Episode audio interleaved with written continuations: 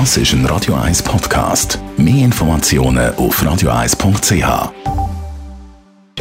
Netto, das Radio 1 Wirtschaftsmagazin für Konsumentinnen und Konsumenten, wird Ihnen präsentiert von Tracker.ch, der weltweit führende Anbieter für mobile Ortungslösungen.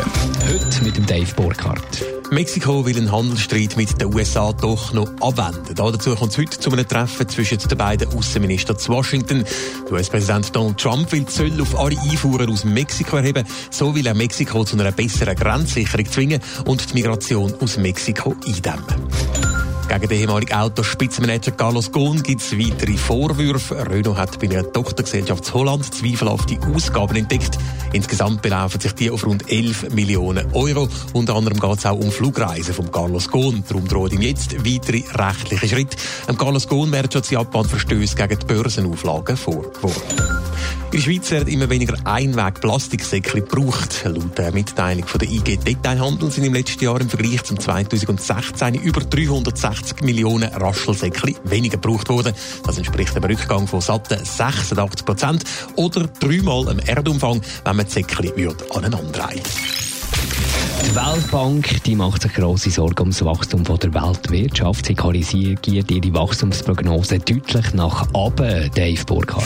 Ja, im Januar ist die Weltbank für 2019 von einem weltweiten Wirtschaftswachstum von 2,9 Prozent ausgegangen. Jetzt ist die Prognose auf 2,6 Prozent abkorrigiert worden. Grund sind unter anderem die internationalen Handelskonflikte, vor allem der zwischen den USA und China. Die Wirtschaftsleistung von diesen beiden Ländern macht laut der Weltbank ein Drittel von der ganzen Weltwirtschaft aus.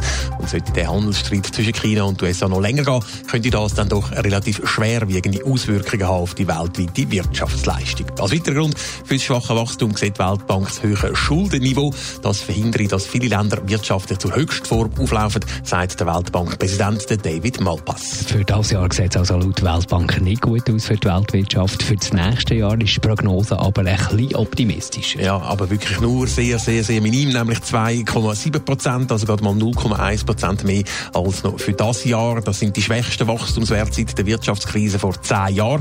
Zum Vergleich 2018 ist das Weltwirtschaftswachstum bei 4,1 Prozent gelegen. Für die Weltbank ist ein grösseres Wirtschaftswachstum essentiell, um Armut zu verhindern und die Lebensumstände auf der Welt zu verbessern. Netto, das Radio 1 Wirtschaftsmagazin für Konsumentinnen und Konsumenten, ist Ihnen präsentiert worden von Tracker.ch. Weltweit funktionierende Ortungslösungen.